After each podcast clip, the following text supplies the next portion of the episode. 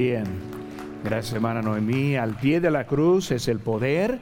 Esta mañana estamos viendo un poco acerca de la duda. Ahora, tenían su lugar, hermanos, ahí, las notas en la mano. Vamos a estar aprendiendo esta mañana. Pero también, hermanos, quiero que busquemos a otro texto. Ahora, buscan conmigo libro de este Mateo, capítulo 28. En sus Biblias encontramos el libro de Mateo, capítulo 28. Siempre debemos llevar la Biblia a la casa de Dios. Y los jóvenes que están aquí presentes, quiero que traigan una copia de la palabra de Dios. Muy bien, no usen sus celulares, no usen otro app, sino que usan la palabra de Dios. Pues vamos a estar abriéndola ahora. Y yo les animo, hermanos, que, que me siguen también esta mañana. Mateo capítulo 28. Y vamos a leer un poco acerca de esta palabra, la duda. Hablando de la duda aquí, este, un príncipe perdió la habilidad de participar en la bendición. Y cuando hablamos de la obra misionera, muchas veces nosotros perdemos la bendición de también participar en lo que Dios quiere con nosotros. La duda es la palabra clave en lo que es la falta en nuestras vidas. Aquí vemos en la gran comisión en Mateo 28, comenzando con versículo 16, dice, Pero los once discípulos se fueron a Galilea, al monte donde Jesús les había ordenado. Y cuando le vieron, le adoraron, dice aquí, pero algunos dudaban. Y Jesús se acercó, les habló diciendo, toda potestad me es dada en el cielo y en la tierra. Por tanto, id y haced discípulos a todas las naciones, bautizándolos en el nombre del Padre y del Hijo y del Espíritu Santo, enseñándoles que guarden todas las cosas que os he mandado. Y aquí yo estoy con vosotros todos los días hasta el fin del mundo. Están viendo lo que es la gran comisión. Dejando su Biblia abierta allí, vamos a hacer referencia en este texto, en esta mañana, acerca de la duda. Cuando hablamos esta semana, es una semana de la conferencia misionera, es la semana en que estamos ahora viendo nuestra responsabilidad como creyente en Cristo, como discípulo de Jesús, como uno que quiere obedecer a Dios y nuestra responsabilidad que nosotros tenemos en este mundo. Tenemos una comisión, tenemos un mandato, tenemos dirección dada por Dios. El mundo es el campo y nosotros tenemos lo que ellos necesitan. Nosotros tenemos el Evangelio, a ellos les falta el Evangelio. Nosotros tenemos la salvación, a ellos les falta la salvación. Y por eso en esta semana hemos enfocado mucho acerca de esa obra necesaria. Varios misioneros pasaron aquí, algunos han esperado apoyo económico para poder a su campo y nosotros tenemos lo que ellos necesitan para llegar a ese campo. Ahora, pensando en eso, vemos acerca de esta gran comisión. Vemos que nosotros en nuestra, en nuestra habilidad y nuestros recursos, muchas veces lo que nos encuentra es la falta que es la duda. Versículo 17 dice, pero algunos dudaban. Imagínense, después de tres años y medio de milagros y ministerio, imagínense, después de oír la voz del cielo, cuando dijo Mateo 17, 5, y aquí una voz desde la nube que le decía, este es mi Hijo amado en quien tengo contemplancia, a él oír. Vemos, hermanos, que Dios está hablando. Imagínense viendo a Jesucristo después de seguirle, después de sus enseñanzas, viéndole ahora después de la resurrección y aún tuvieron dudas. Ahora, si ellos tuvieron dudas, yo voy a tener que este, pensar que nosotros muchas veces tenemos dudas en nuestras vidas. Pide algo difícil eliminar la duda. Ahora nuestras notas, hermanos, vamos a empezar esa tarde. Número uno, vemos, dudaron del poder de Dios. Dudaron del poder de Dios. La palabra que falta en sus notas, en ese espacio, es la palabra poder. Poder. ¿Cuál es nuestro problema en esta mañana? Tenemos dudas del poder de Dios. Ahora, cuando hablamos del poder de Dios, la mayoría sí creemos que Dios es poderoso. Creemos que es el creador. Creemos que es Él que puede hacer todo.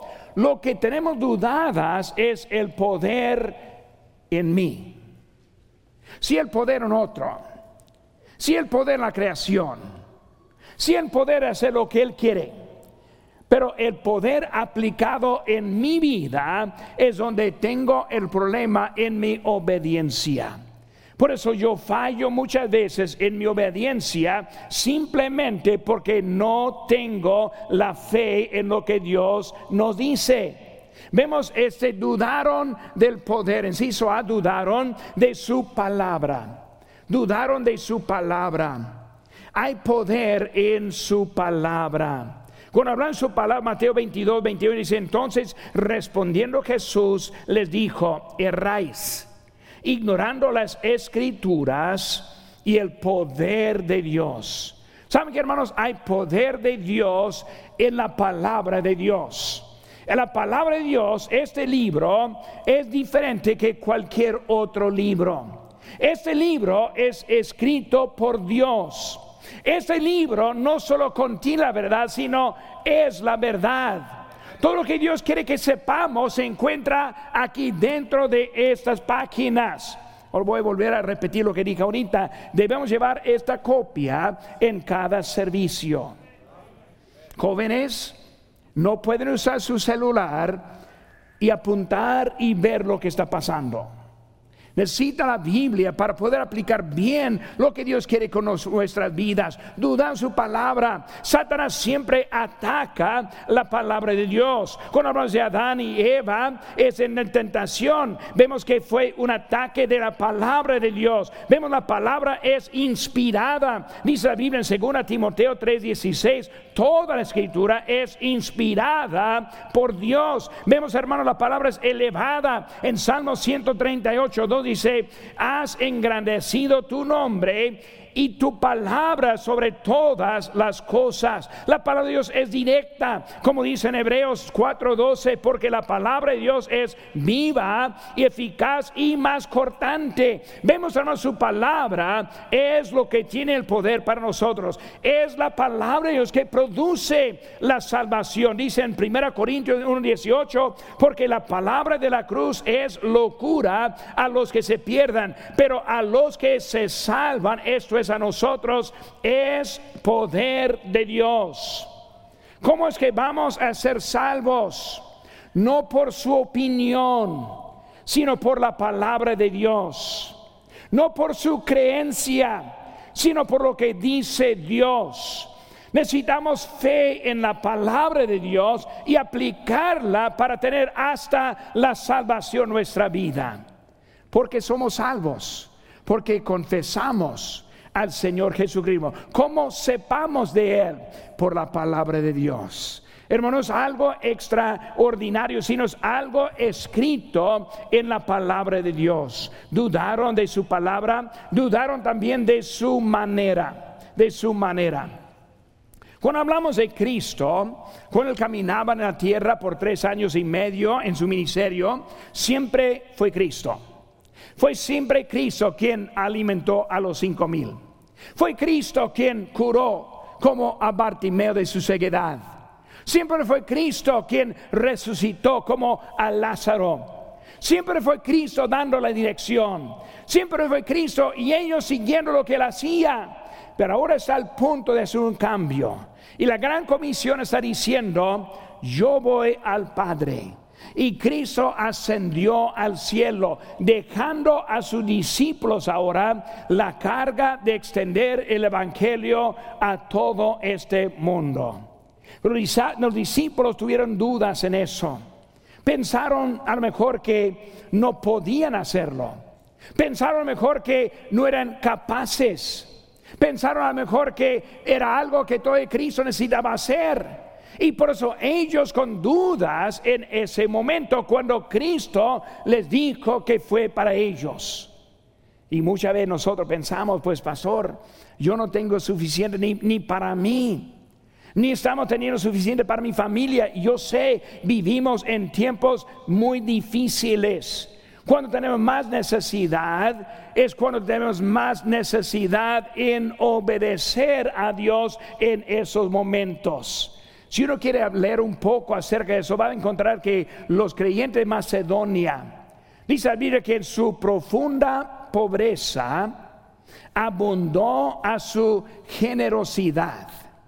Unas iglesias atacadas por el gobierno, atacadas por la sociedad, abandonados por todo, vivían en lo que sabía, profunda pobreza, pero ellos en obediencia volvió a ser hasta riquezas para la obra de Dios. Dios nos puede usar si eliminamos la duda de nuestra vida. Ese príncipe, cuyo está ahora el rey, quien dijo, pues si Dios abriera los cielos no habría así. Él ahora va a ver, pero no va a poder comer de lo que está viendo. Nosotros perdemos muchas veces, hermanos, las bendiciones simplemente porque no confiamos y creemos en Él. Es tiempo, hermanos, para seguir. Dudaron de su este manera. Para nosotros, hermanos, nuestra parte es predicar. 1 Corintios 1:21 dice, pues ya que en la sabiduría de Dios el mundo no conoció a Dios mediante la sabiduría, agradó a Dios salvar a los creyentes por la, locura de la predicación. Quizás alguien aquí en ese momento que no tiene la certeza de la vida eterna. Si usted se muriera, muriera ahora mismo, que no está 100% seguro que iría al cielo, Dice por la locura de la predicación. Estoy predicando ahora. Escuchen. Escucha la voz de Dios. Dios ahora quiere hacer algo con nosotros. Él quiere salvar a los que no conocen a Cristo. Él quiere usar a los creyentes para lo que Él tiene para nosotros. Hermanos, vemos que su manera siempre incluye a nosotros. En ese tiempo de necesidad, vemos que hay muchos que dejan su responsabilidad y en dejarla pierden la oportunidad de obedecer al Señor. ¿Qué dice en Hebreos 10:25? No dejando de congregar, congregarnos como algunos tienen por costumbre, sino exhortándonos. Y dice, y tanto más cuanto ves que aquel día se acerca. La venida de Cristo está acercando. El fin del mundo está por llegar. Es el momento no dejar la responsabilidad, sino tomar la responsabilidad y obedecer al Señor lo que Él nos está diciendo en ese día. Pero ellos dudaron, dudaron de ese poder de Dios. Hermanos, dudaron también de los milagros. Cuando hablamos de Cristo, vemos que su vida fue una vida de milagros. Hizo milagros con los que estaban allí el ejemplo de la, alimentación de cinco mil, ejemplo de los que fueron sanados y eran bastantes. Cuando vemos lo que él hacía, siempre era milagro. Hermanos, es verdad que Dios quiere hacer hasta milagros en nosotros. Pero muchas veces nuestra duda previene los milagros en la vida. Yo he escuchado testimonios de muchos yo también podría dar testimonio en mi propia vida, como Dios nos ha usado en la obra misionera hasta más de nuestras habilidades. Hasta que Cristo dijo a ellos, Pablo dijo a ellos, ellos dieron hasta más de lo que ellos esperaban. Y hermanos, eso es algo de Dios obrando en nuestras vidas, hasta produciendo más de nuestras habilidades. Dios quiere usar, pero muchas veces son las dudas. No, pues pastor, yo lo veo en la vida del pastor Chapo, yo lo veo en la vida del pastor Collins, yo lo veo en la vida de otros evangelistas, misioneros y otros, pero para mí pastor, es muy diferente. Yo no soy como uno de aquellos. Es por la duda que nosotros no estamos siguiendo obedientes al Señor. Algo algo. Debemos hacer algo. Yo no estoy pidiendo a que nadie dé todo para ponerse en, este, en la pobreza, sino que algo que Dios nos puede usar para hacer una manera para dar a este mundo. Cuando hablamos de las bendiciones de Dios, las bendiciones de Dios viene muchas veces de las manos de otros. Tenemos falta en la vida, pedimos al Señor, decimos, Señor, me falta, y luego llega un aumento en su salario, y uno dice, Dios me dio ese aumento, cuando en realidad Dios usó a su patrón para cumplir en esa necesidad. Muchas veces así es nuestra vida. ¿Cómo es que Dios va a bendecir a los incrédulos, los paganos, los que están en ese mundo? Él va a usar a sus siervos para bendecir a ellos. Por eso misioneros van. Nosotros les apoyamos para poder hacer milagros hasta en otras parte, otra parte de este mundo. Nuevos hermanos, dudaron también de la provisión de Dios el poder, pero también la provisión. Dudaron de la, de la provisión de Dios. Inciso A, con el miedo. Con el miedo. Ahora vamos a ponernos en su lugar en ese momento. Los discípulos siguieron a Cristo por tres años y medio.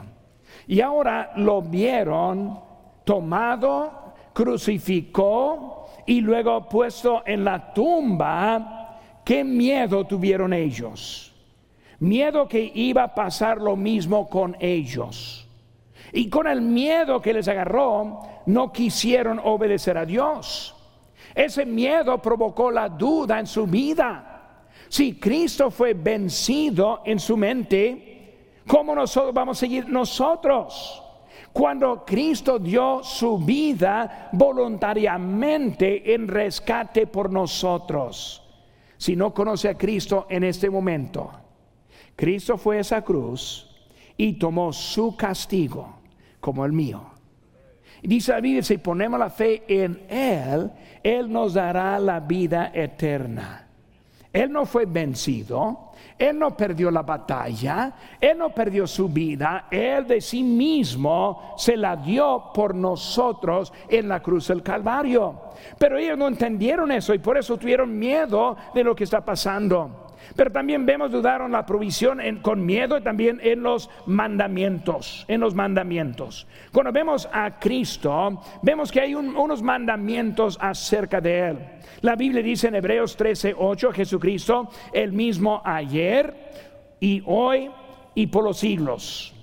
Servimos al mismo poderoso que resucitó de la tumba Servimos al mismo poderoso que hizo tantos milagros. Servimos al mismo poderoso que vendrá por nosotros. Servimos al mismo poderoso que fue a preparar lugar para nosotros. Servimos al mismo poderoso que ahora está en el lugar donde nos va a recibir para eternidad en el cielo a los que creen en Él. Es la clave. Si hay duda, no irá. Si hay fe, sí irá. Él está hablando de la duda que muchas veces nos detiene en nuestras vidas.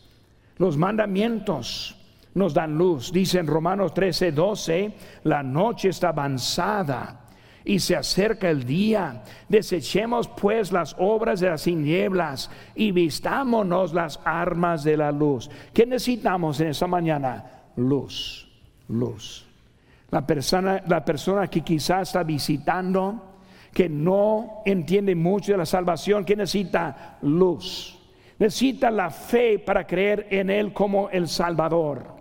Como el creyente que necesitamos luz para que podamos confiar en Él, en la obediencia en nuestra vida. Por lo que necesitamos esa luz que Él quiere dar. Vimos en esta mañana cuando estuvimos aquí en 2 Corintios 9, 6 que dice, pero eso digo, el que siembra escasamente, segará también escasamente. Está hablando de la ofrenda. Y no está hablando la forma de ofrendar como pensamos, sino ofrendar en la forma de inversión. Como un agricultor que está ahora sembrando y él sabe si siembra poco, su cosecha también va a ser poco.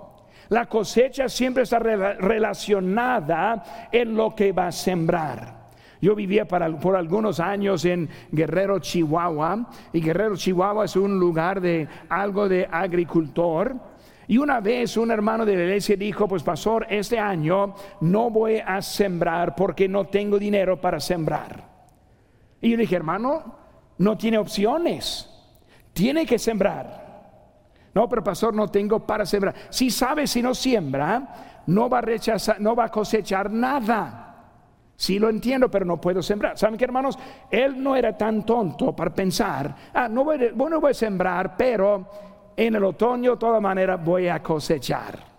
Él entendió que se requiso la siembra para la siega. Pero nosotros muchas veces no entendemos eso. No queremos sembrar, pero sí queremos cosechar. No queremos invertir, pero sí queremos recibir bendiciones. Reclamamos a Dios porque no nos bendice cuando nosotros somos fieles en lo que Él está diciendo, la clave para poder tener esas bendiciones. Es la forma que Dios está dándonos para esa bendición. Cuando vemos en Juan 12, 24, nomás escuchen, dice, de cierto, de cierto os digo, que si el grano de trigo no cae en la tierra y muere, queda solo pero si muere lleva mucho fruto. Eso está refiriendo a Cristo, pero también está refiriendo a nosotros mismos. Con Cristo, si Él no cae y muere, queda solo. Si Cristo no hubiera ido a la cruz del Calvario, hermanos, ninguno de nosotros seríamos salvos. Ninguno. Ninguno iríamos al cielo. Él tuvo que morir para darnos a nosotros la vida. Ahora ese ejemplo también está dando en nuestras ofrendas. Tenemos y ni en la bolsa tengo nada de dinero, ando con pura tarjeta. Pero cuando hablamos del dinero, ese dinero es semilla. ¿Y cómo semilla es? Semilla es también comida. Uno puede comerlo o puede sembrarlo. De sembrarlo significa tirarlo. ¿Quién empezó esa idea? Voy a tirar comida en la tierra para recibir más comida. No, está loco, voy a comerlo. Pero muchas veces así vivimos. En vez de sembrar, comemos.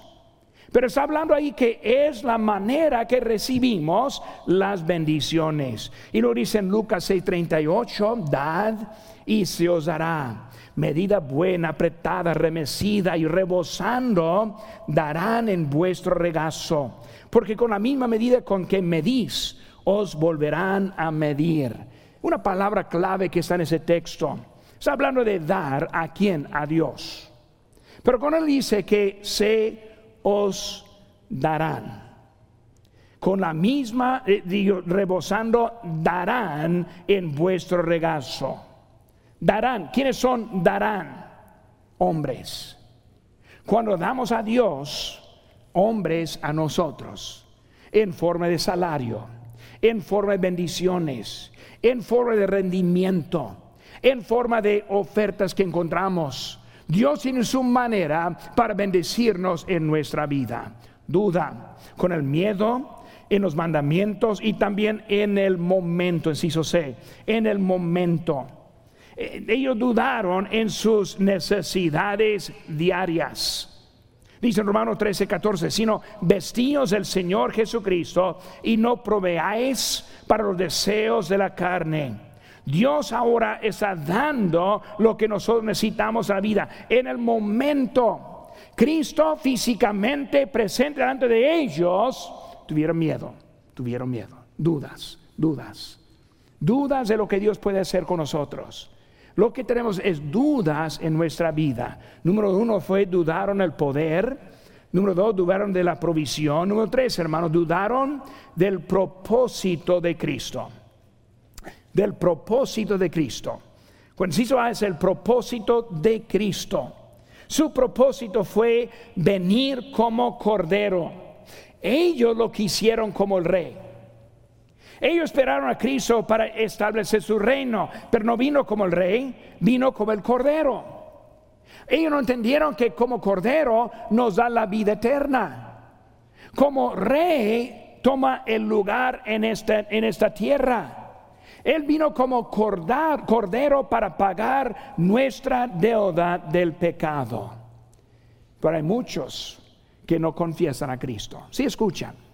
No, pastor, yo estoy de acuerdo, pero no lo aceptan.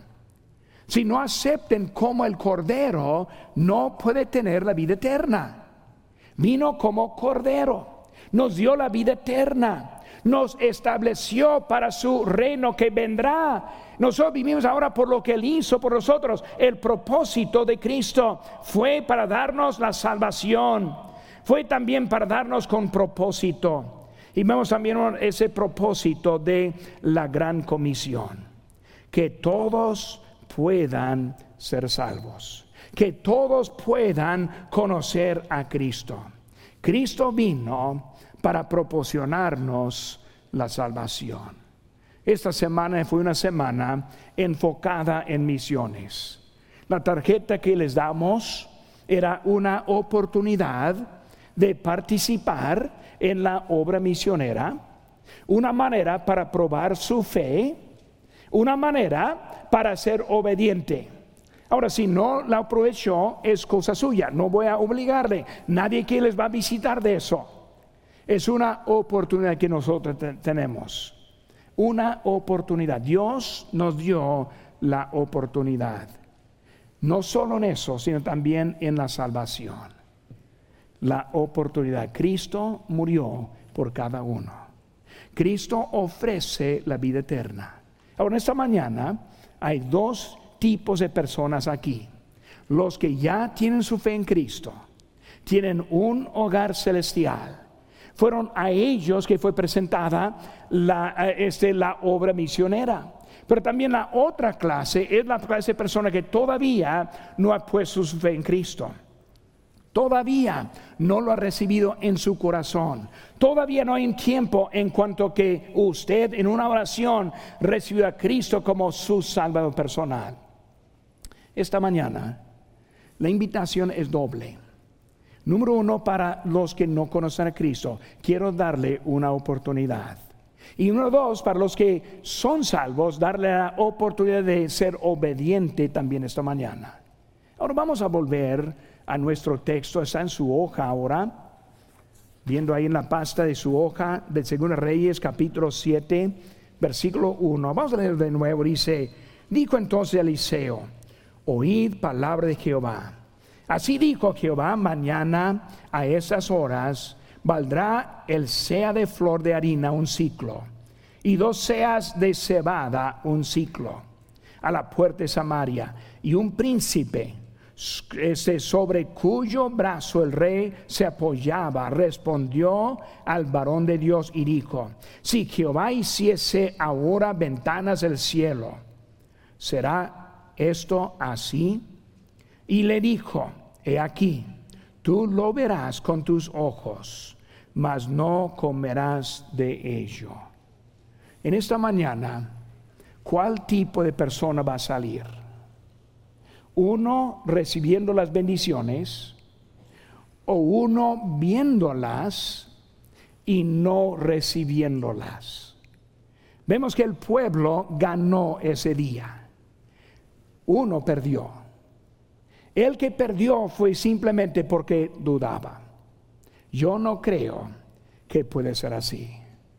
Quizás alguien aquí ahora que Dios está tocando su corazón, si nunca ha confesado a Cristo, ¿por qué no sale victorioso en este momento? ¿Por qué no sale con la certeza de la vida eterna? ¿Por qué no salga ahora creyendo en vez de con dudas en este día? Muchas veces alguien dice, pero pastor, déjeme aprender un poco más. Es una forma de duda. Si sabe suficiente, si sabe que eh, usted, es un pecador, si sabe que no puede llegar al cielo en el pecado y que Cristo murió por usted, sabe suficiente para recibir a Cristo en este momento. Mi ánimo, recibe a Cristo.